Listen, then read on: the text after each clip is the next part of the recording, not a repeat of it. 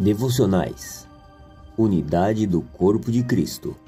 Oferecimento: Missões nas Arenas Internacionais, Distrito Paulistano. Elaborado por Pastor Cláudio Rocha.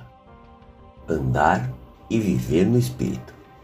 Se vivemos no Espírito, andemos também no Espírito. Gálatas 5:25 Todo salvo já crucificou a carne com suas paixões de qualquer espécie e seus desejos desenfreados. Essa é uma atitude esperada daquele que serve ao Senhor. Os que decidiram crer em Jesus podem viver a liberdade conquistada para os seus.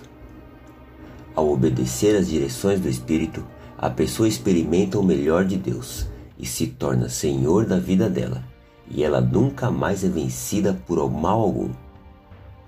Os que assim procedem se diferem dos demais em tudo, porque para eles não há repreensão ou derrota. Aos que cumprem as direções do Senhor, destacam-se como vencedores. Os salvos vigiam e oram, e por isso são guardados pelo próprio Deus, o que é fiel e justo cumpridor de suas promessas. Deus, nosso guia, através de seu Espírito, tu provas que somos teus filhos. Então, pedimos que nos ajudes a nunca perdermos sua direção. Dessa forma, viveremos longe do alcance do maligno. Amém.